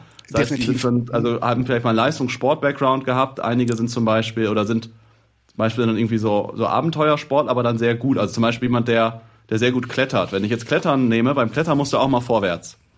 Ja, da gibt's kein Zurück. aber du musst zurück, die ganze genau. Zeit über ja. Risiken und Absicherung nachdenken und das die ganze Zeit ja. bewerten. Aber es geht die ganze Zeit vorwärts. Ja, und ich glaube, das ist das Verhalten, was du haben musst als Unternehmer. Im Grunde egal in welchem Business, ob jetzt im E-Commerce-Bereich ist oder in anderen Bereichen. Mhm. Weil gerade weil E-Commerce auch ein sehr schnelles Business ist, ist auch ein sehr globales Business, wo auch mal wieder andere Wettbewerber von außen jetzt reinkommen können. Ja. Es ist, glaube ich, gerade dieses Verhalten sehr, sehr wichtig. Genau. Nee, das ist mit dem mit der Bergtour ein sehr gutes Beispiel und äh, da vielleicht noch ein Satz zu dem Aspekt, bevor wir gleich zum nächsten Punkt äh, weiterspringen. Ähm, der, der, äh, es gibt niemals einen Weg zurück, da hast du völlig recht. Und das ähm, habe ich auch ein paar Mal erlebt. Ich war schon drei oder vier Mal auf der Zugspitze oben gewesen und unser Bergführer, ich habe immer den gleichen Bergführer, der Günther, ja, aus äh, Garmisch-Partenkirchen. Und der Günther, ähm, äh, der äh, achtet immer sehr darauf, dass die Truppe äh, sich an die Regeln hält und zusammenbleibt und so weiter. Und der haut sogar auf die Finger, also verbal natürlich, äh, wenn jemand, ich sag mal, vom, vom äh, Plan abweicht, weil es gibt keinen Weg zurück. Jeder Fehler, der da begangen wird, ähm, der schadet einfach allen. So, und das ist, ähm, ich kann nur sagen, wenn man sich vielleicht so, ein, so, ein, so, ein, so einen kleinen gedanklichen Bergführer auf seine Schulter setzt und den immer mitreden lässt, dann hat man, glaube ich, einen ziemlich guten Indikator, worauf man achten sollte und welche Fehler man nicht begehen sollte. Und dass es aber dennoch nur eine Richtung gibt nach oben. Ja, wir wollen oben ankommen, aber lebend. Und das ist der Punkt. Ja. Ja. Ah.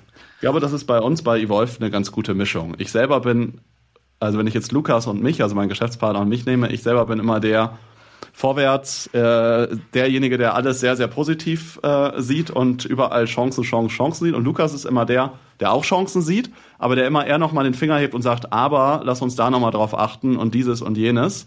Ja, und das ist eine sehr, sehr gute Kombi und deswegen gehen wir den Weg, glaube ich, sehr konstant, ähm, ja, entsprechend auch vorwärts und das passt, glaube ich. Ich glaube, alleine wären wir da nicht so gut wie zusammen.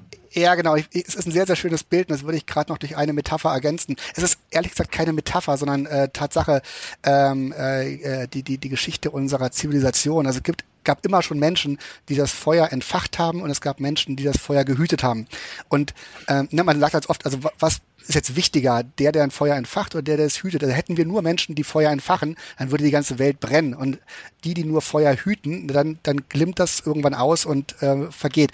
Man braucht wirklich beides. Und nur durch das Zusammenspiel dieser beiden Komponenten ähm, ist die Menschheitsgeschichte heute da, wo sie ist, dass also Flugzeuge fliegen und dass äh, Raumschiffe zum, zum, zum Mars unterwegs sind, weil es die gibt, die sagen, jawohl, Granate, wir machen das und die, die sagen, ja, aber bitte bedenke das. So, und das ähm, bringt mich Tatsache auch dann schon zum nächsten gedanklichen Punkt. Ich glaube, bei Punkt ähm, Nummer 7 sind wir jetzt mittlerweile. Punkt Nummer 7, ja. Mhm. Diversifikation deiner Einnahmequellen. Das ist immer wieder ein Fehler. Ähm, ich, ich, ich weiß nicht, ob es so diese, diese Verliebtheit ins erste erfolgreiche Produkt ist oder in diese ähm, ähm, ähm, erste Nische ist, die man ähm, äh, erklommen hat, oder ob es Angst ist, weitere Bereiche zu äh, sich zu erschließen.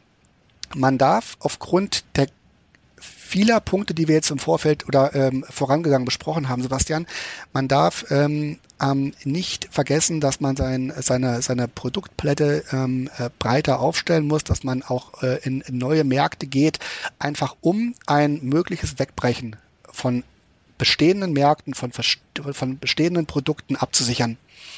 Ähm, und es fällt Unternehmern das ist zumindest meine Wahrnehmung, immer sehr schwer, über das einmal gewonnene Feld hinaus neue ja. Bereiche zu erschließen. Vermutlich mit dem Hintergedanken, ja, das wäre nochmal eine se äh, separate Gründung, das ist nochmal ein ganz neuer Anlauf, damit müsste ich mich ja mal thematisch komplett neu befassen. Ja, musst du, du bist CEO deiner Firma, natürlich musst du das. Ähm, auf, auf den Punkt komme ich nachher nochmal zu sprechen. Also, was ist der Unterschied zwischen einem CEO und einem CFO, also einem, ich sag mal, Unternehmensanführer und einem Finanzführer? Ja? Aber ein CEO muss immer nach vorne, muss immer, ich sag mal, ähm, sehr ähm, progressiv daherkommen und muss immer sagen, okay, ich habe jetzt ein gewisses Terrain erobert. Wie kann ich es absichern, indem ich das Terrain nochmal erweitere und nochmal erweitere? Das ist einfach Marktwirtschaft und so funktioniert der Kapitalismus. Und wer so nicht agiert, wer nur das Bestehende beschützen möchte, der wird automatisch, das wird sich gar nicht vermeiden lassen, zurückgedrängt, weil Implikationen am Markt statt, äh, stattfinden, die ihm Marktanteile wegnehmen oder Produkte wegnehmen ähm, oder äh, Bezugsquellen wegnehmen oder wie auch immer. Und das ist einfach der Punkt. Und was ich vorhin meinte mit diesem, mit diesem äh, Wallet und mit dem für die Kreditkarten, es gibt einfach Produkte, die sind so wahnsinnig anfällig dafür, dass die Nachahmer finden und äh, dass äh, im Grunde ganze Heerscharen ja. ähm, vor dem Rechner nachts sitzen und die machen sich keine Ideen, ähm, was sie selbst entwickeln können. Die gucken nur, was läuft gut ja, und kopieren richtig. das, was läuft äh, und, und bauen das ähm, innerhalb von 36 Stunden nach. Manchmal auch weniger als 36 Stunden. Es ja. ist absurd.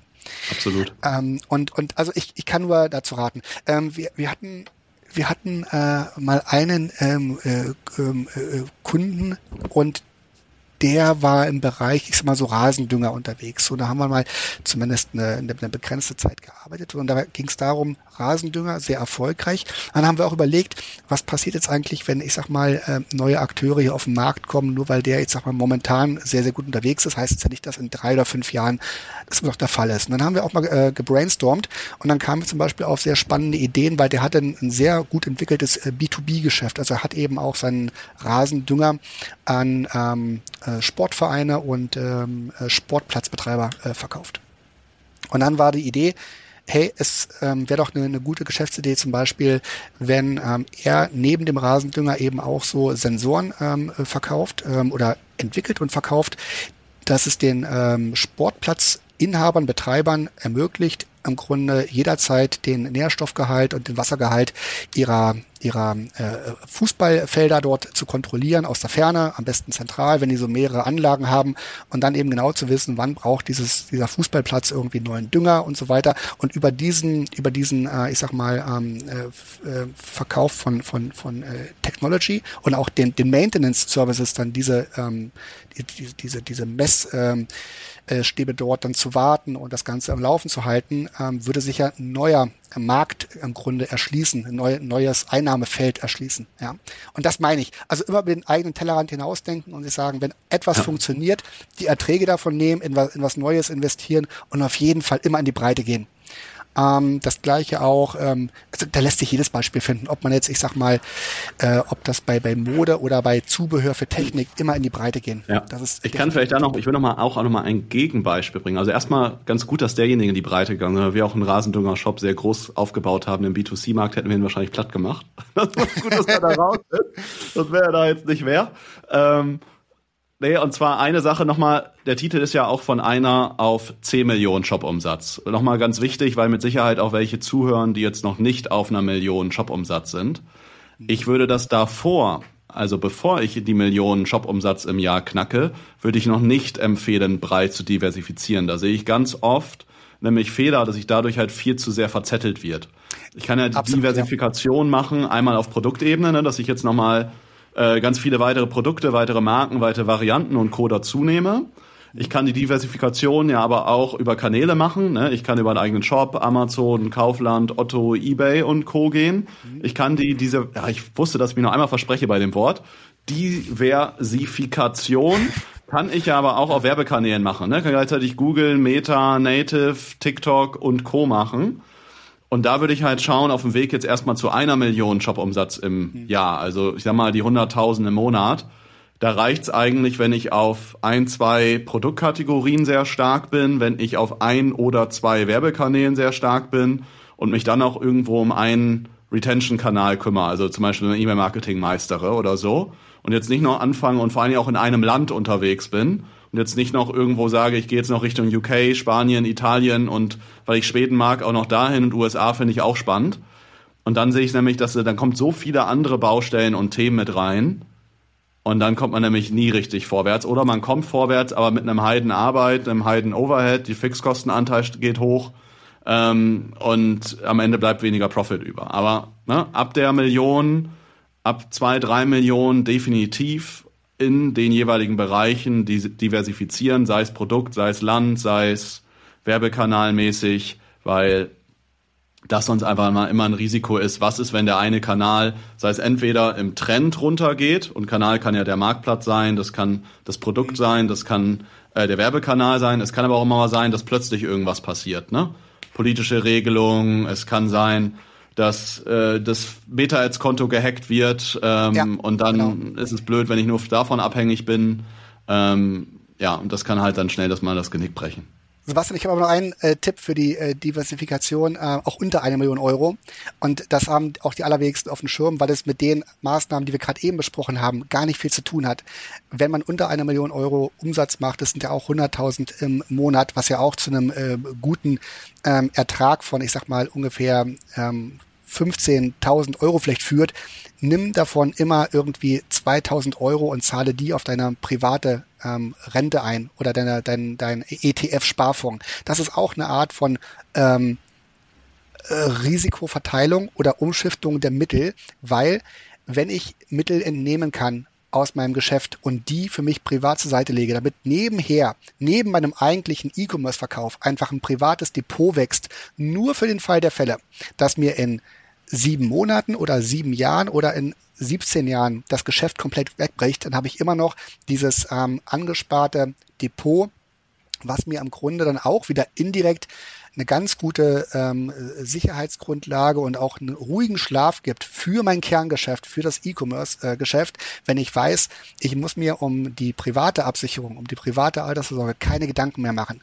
Und das ja, haben absolut. auch die wenigsten auf dem Schirm, weil die sind nur so unheimlich auf ihr ähm, äh, E-Com-Business fokussiert. Und nochmal, E-Commerce-Verkäufer sind, wie du vorhin meintest, pure Alphas und die sind unheimlich ähm, enthusiastisch, wenn es um ihr Business geht. Aber ganz oft wird auch vergessen, dass es noch eine private Absicherung gibt.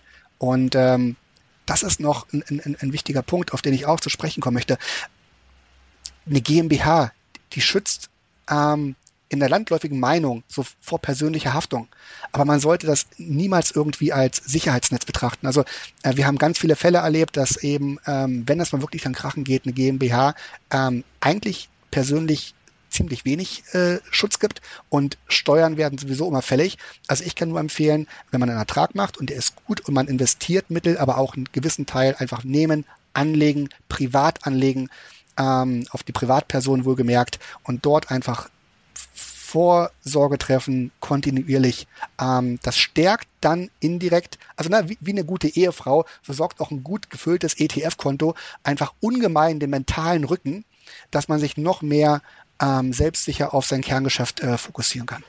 Ich würde es ehrlich gesagt an der Stelle sogar so weglegen, dass ich dann, also ja, auf dem Konto, aber wo ich nicht die ganze Zeit drauf Einblick habe, dass ich mich auch dann ja, wieder künstlich in ein klein, kleines Stück arm rechne, um dann nochmal wieder bereit zu sein und den Ansporn zu haben, auf das nächste Level zu kommen. Das finde ich immer nochmal ganz wichtig, weil sonst, wenn ich ja, dann wieder stimmt. zu viel Sicherheit habe, dann werde ich auch wieder träge.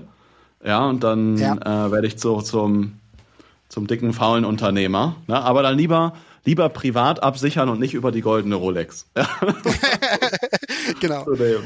Zumal genau. Die, die, Zeiten von der Wertsteigerung der goldenen Rolex auch äh, vorbei sind. Äh, vielleicht kommt es mal wieder, gerade, aber das ja. ist, äh, ist jetzt gerade irgendwie ziemlich schlecht. Genau. genau. Nee, und das bringt Robert, mich auch Tatsache zu einem, zu einem weiteren Punkt. Du wolltest überleiten, genau. Sebastian, dann mach du mal. Ja, ich wollte, genau das wollte ich gerade fragen. Lass uns zum achten kommen. Ja, also generell zu wenig Puffer haben. Also zu wenig Puffer und zu wenig Run Runway. Das ist, ich sag mal, hängt so ein bisschen zusammen mit der Diversifikation, aber auch das ist ein, äh, ein, ein Aspekt, äh, den man gar nicht äh, oft genug ähm, ähm, beleuchten kann.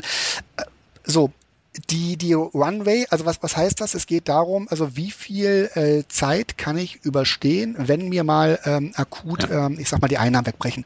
Und das und diese Runway, die muss im Grunde kontinuierlich steigen. Und wenn ich, äh, das ist ja hier, ich sag mal, Thema der Stunde heute, äh, von einer auf zehn Millionen äh, möchte, dann kann ich äh, dort nicht mit, ähm, mit einer Runway von äh, sechs Wochen haushalten. Das geht bei einer Million sag mal, oder bei 500.000, da kann ich sehr sportlich unterwegs sein. Ähm, das muss aber dann, ich sag mal, eine, eine deutlich andere Qualität annehmen. Hintergrund ist ganz einfach.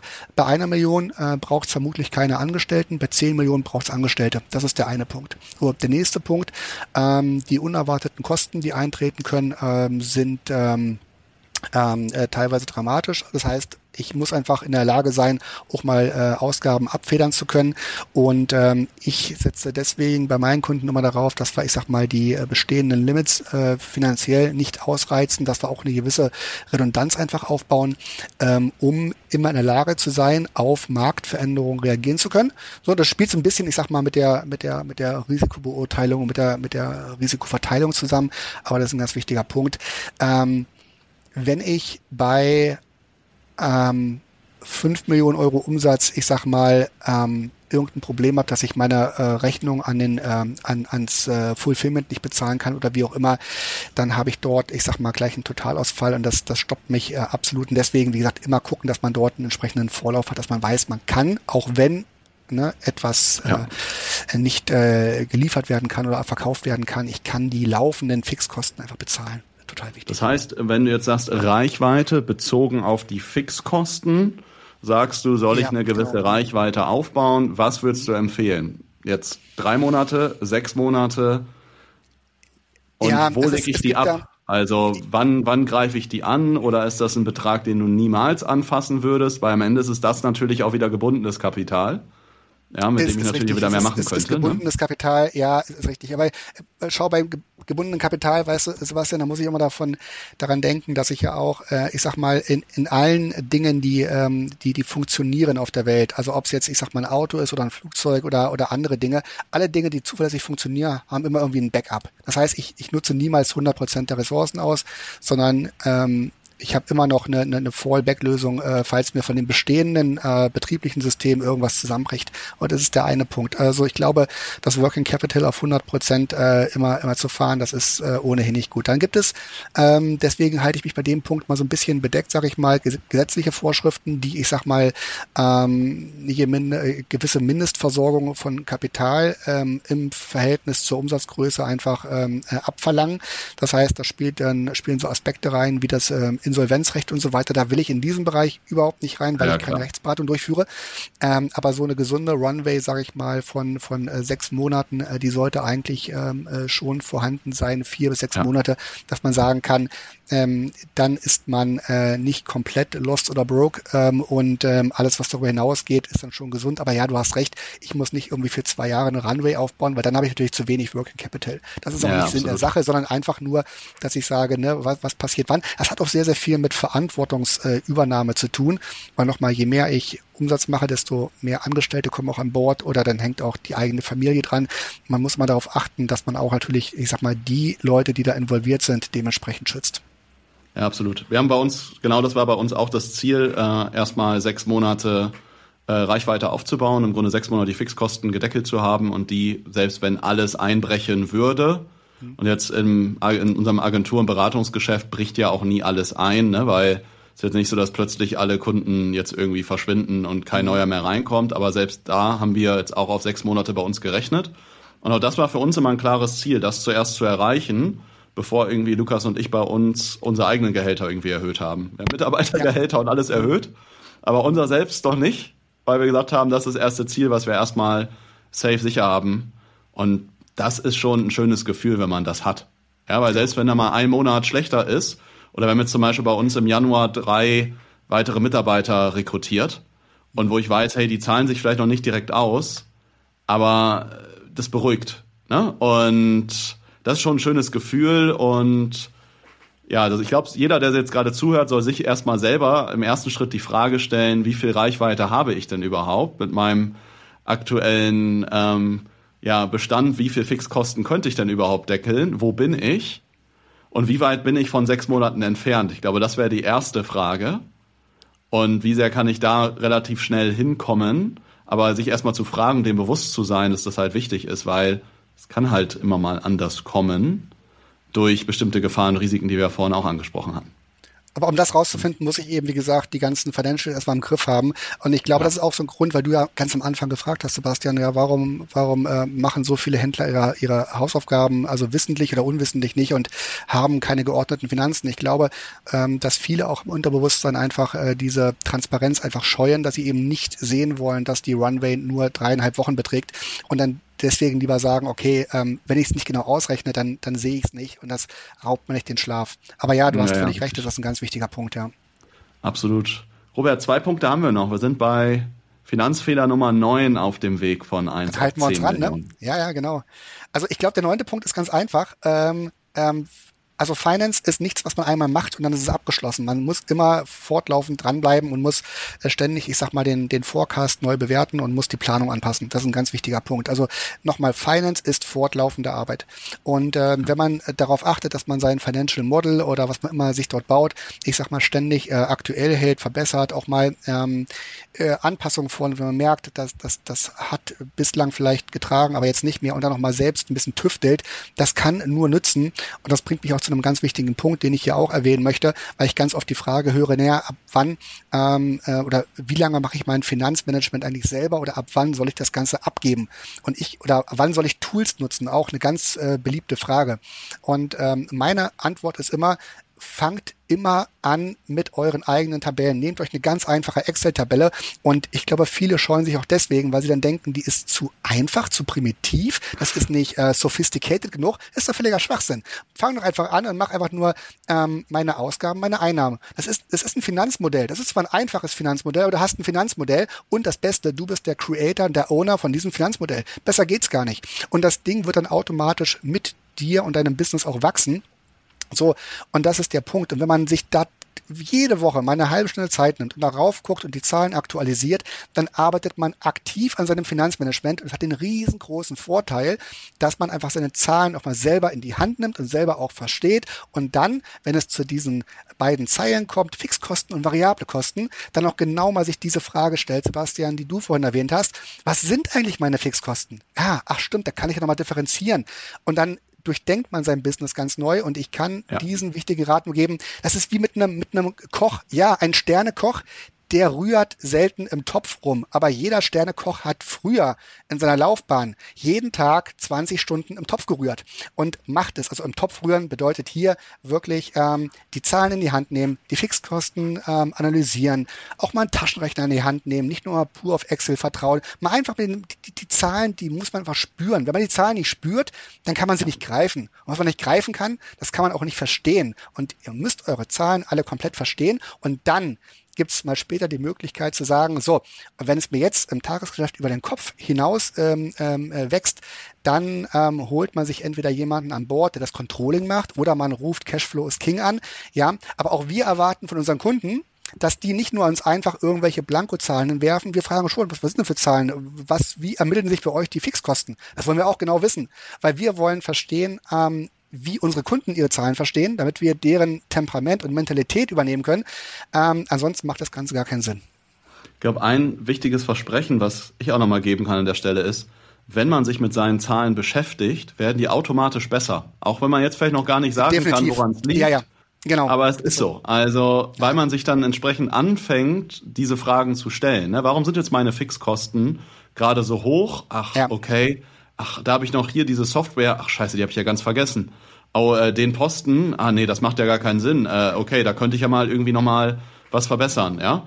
Es ist überall im Leben so, aber in den Finanzzahlen im eigenen Unternehmen habe ich da natürlich gleich einen großen Hebel, direkt halt viel zu verändern.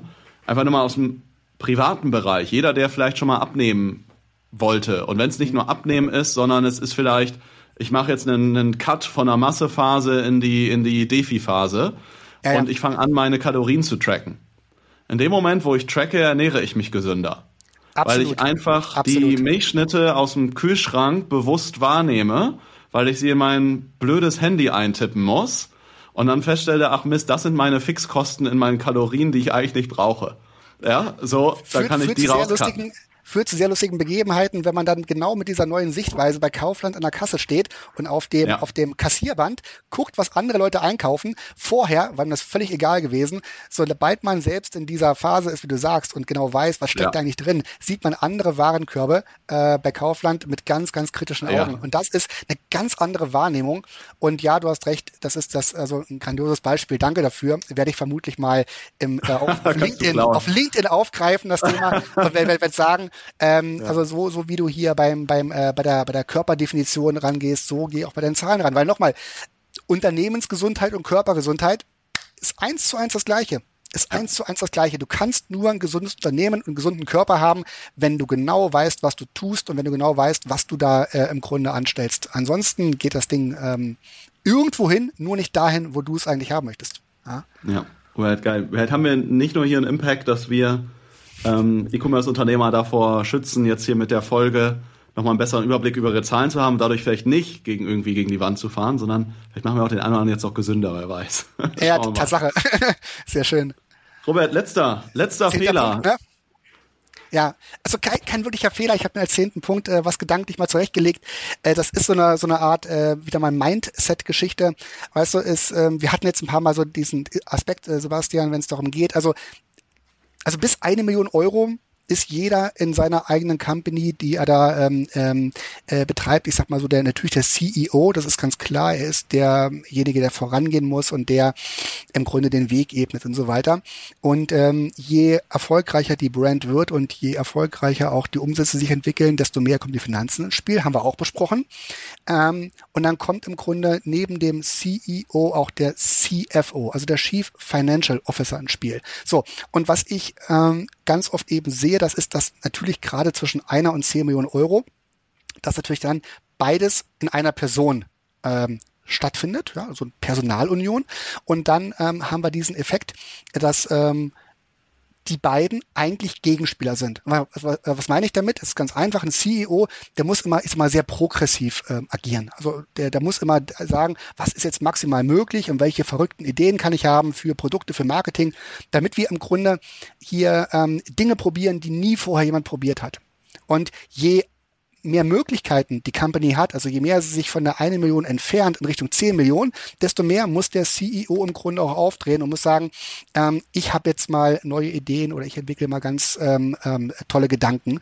Der CFO, der muss eher regressiv denken. Das heißt, genau entgegengesetzt. Ja, also je größer die ähm, die ähm, äh, das, das Working Capital wird, je größer die Masse wird, die wir da bewegen, desto mehr muss er differenzieren und dezidiert darauf achten, dass die Vorgaben eingehalten werden, dass Risiken limitiert werden und so weiter. Ich hoffe, das wird ein bisschen klar, was ich damit sagen möchte. Ne? Also mit steigenden Umsätzen und das geht dann auch so dann über die 10 Millionen eigentlich schon hinaus. Wenn man dann so in Richtung 15, 20 geht, dann, und das ist unsere Erfahrung, wieder ähm, widerstreben sich CEO und CFO und die sind dann im Grunde eher geniale Sparringspartner und deswegen ja. kann ich nur einen Tipp geben, darauf einen Blick zu haben. Also wenn man das als in Personalunion beibehalten möchte, und sagt, okay, ich ähm, habe die Finanzen jetzt bei ähm, eine Million im Griff, auch bei fünf Millionen, bei 15 Millionen, dann aber immer daran denken, ähm, ähm, die, das, das volle ähm, ähm Potenzial rauskitzeln als CEO ist eine ganz andere Thematik, als ganz dezidiert auf ähm, Risiken zu achten, Ausgaben zu steuern.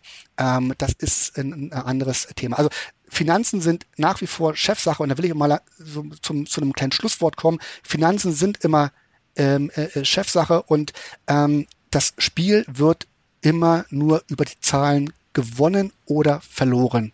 Ja, es ist ähm, noch nie ein ähm, E-Commerce-Handelsunternehmen bankrott gegangen wegen schlechter Produkte, das denken immer viele, weil sie sagen, ja, das Produkt war schlecht, hat sie nicht verkauft ja. äh, oder so. Aber das stimmt nicht. Es gibt leider ähm, zahlreiche Beispiele, wo sich wirklich ähm, Produkte, die nicht wirklich gut sind, ähm, grandios verkaufen oder wo man denkt, die Idee ist so Banane. Ähm, ich will jetzt da keine spezifischen Produkte jetzt hier nennen, weil ich da auch niemand zu nahe treten möchte. Aber es gibt Produkte, wo man denkt, braucht kein Mensch, ähm, aber die verkaufen sich wie blöde und zwar einfach nur, weil ich dort eine sehr hohe Profitabilität habe. Dadurch erreiche ich ähm, äh, unendlich viel Spielraum im Marketing, kann dadurch unendlich viel Reichweite erzeugen, was wiederum zu einem sehr, sehr guten Umsatzwachstum führt und prompt wird ein Produkt sehr, sehr populär, obwohl es eigentlich äh, ziemlich blöd ist. Also es geht immer darum, dieses, dieses ähm, ähm, Gleichgewicht ähm, ähm, zwischen Wachstum und Kontrolle beizubehalten. Ja, wie bei der Bergtour, was du von meintest. Ja, immer nach vorne, krasse Muskeln in den Beinen. Also das ist der CEO und der CFO sagt eben die verschiedenen äh, Seiltechniken. Das sind, das ist der CFO. So. Und die, die, die, die, die starken Waden, die wollen von der Seiltechnik gar nichts wissen. Die sagen, es gibt nur eine Richtung. Aber ja. die Seiltechnik sagt eben, äh, ohne mich bist du nichts und das ist es. Und dieses, ähm, die, diese Gratwanderung, das will ich vielleicht so als abschließenden zehnten Punkt einfach mitgeben, äh, den äh, Zuhörern und Zuschauern, das immer im Blick zu behalten und das immer so auch als kleinen Leitgedanken äh, vor sich herzutragen. Ja, ich kann da vielleicht noch mal auch als Ergänzung geben. Ich fand das ganz spannend, wie du das beschrieben hast. Im Grunde ist es ja so eine Art Spielchen von irgendwie Engelchen und Teufelchen auf der Schulter. Der eine sagt da ja, lang, ja. der nächste sagt, aber pass mhm. mal auf. Und das ist, glaube ich, eine Sache. Ich glaube, jeder spätestens, wenn ich irgendwo bei einer Millionen Jahresumsatz E-Commerce-Unternehmer bin, dann sollte ich mir irgendwo einen Sparringspartner holen. Und wenn das jemand ist, den ich bei mir im Unternehmen habe, wenn ich jemand jetzt externes habe, ne, wie dass ich zum Beispiel mit euch die Finanzen durchgehe, ja. ich habe ein Netzwerk aus E-Commerce-Unternehmern, mit denen ich mich austausche, äh, aber dann auch regelmäßig. Ne? Ich glaube, es ist einmal wichtig, sich selber oder von außen nochmal ein einfach ein externes Feedback zu bekommen, um sich selber nochmal andere neue Impulse zu geben, sich selber nochmal tiefer zu hinterfragen. Ganz auch mit ja. dem Hintergrund, dass, das hattest du auch am Eingang, am Eingang des Interviews ja auch beschrieben, die Entscheidung, die ich auf einem Millionen, fünf Millionen, zehn Millionen Umsatzlevel treffe, die Fehlentscheidungen sind halt viel krasser, aber auch die positiven Entscheidungen, die ich treffe, sind halt auch viel krasser. Die Hebel sind einfach genau. am Ende größer. Richtig, ja. ja. Und ein, ein, ein 20 Prozent Hebel nach vorne ist halt bei einer, bei, sind halt bei 10 Millionen 2 Millionen und bei 100.000 sind es halt nur 20.000, ja. Also Dementsprechend kann ich durch einen Fehler sehr, sehr viel in die falsche Richtung bewirken und durch eine gute Entscheidung sehr, sehr viel auch in die richtige Richtung. Ich glaube, da hilft es extremst, da nicht alleine zu sein. Vor allen Dingen, was ich auch immer wieder sehe, wenn ich jetzt vielleicht relativ schnell in einem Jahr oder sowas auf die Millionen gekommen bin, ja, und ich will jetzt davon weiterkommen, dann sehe ich auch immer wieder, die Person, die ich bin, hat mich ja auch auf die Monats- oder auf, ja, in dem Fall jetzt auf die Jahresmillion gebracht. Aber um jetzt mal auf die Monatsmillion zu kommen, müsste ich einfach auch von der Denkweise her eine andere Person sein. Und auch da ist es wichtig, sich wieder externe, das kann wie gesagt ein Geschäftspartner auch sein. Es muss ja nicht immer ein externer Dienstleister sein, aber ähm, sich da nochmal einen externen reinzuholen, der einen selber Feedback, der ähm, ja für die eigene Weiterentwicklung aber auch extrem wichtig ist, weil man muss als Person immer mit dem Unternehmen mitwachsen, weil sonst wächst das Unternehmen irgendwann einem selber über den Kopf. Ja, und schön zusammengefasst, genau. Das ist der entscheidende Punkt, ja. Dementsprechend vielleicht Robert, sag du doch an der Stelle gerne mal, wenn jemand jetzt sagt, boah, meine Finanzen wachsen mir über den Kopf. Ja, wie kann ich denn überhaupt mit dir, wie kann ich mit euch in Kontakt treten? Ist es ein LinkedIn? Mhm. Gehe ich bei euch auf die Webseite, buche mir da ein Gespräch?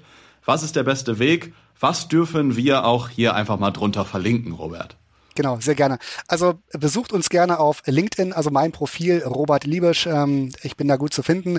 Dann könnt ihr auch meine ähm, äh, Beiträge dort mal gerne liken und kommentieren, die ich übrigens alle selber schreibe und ähm, äh, die ich auch immer sehr aktuell, also ad hoc schreibe. Ich bereite da nichts vor. Das heißt, jeder Beitrag, den ich schreibe, der ist mir immer spontan meiner Feder entsprungen. Ähm, genau, über LinkedIn, äh, wie gesagt, gibt's alle Informationen, dann auch gerne ähm, einen weiterführenden äh, Link dann äh, zu einer ähm, Terminvereinbarung, wenn wir mal sprechen wollen wollen. Und ja, wie gesagt, wir freuen uns über jedes Kennenlernen, über jedes Gespräch ähm, und äh, geben gerne mal Tipps auf die Hand. Von daher freue ich mich darauf. Cool.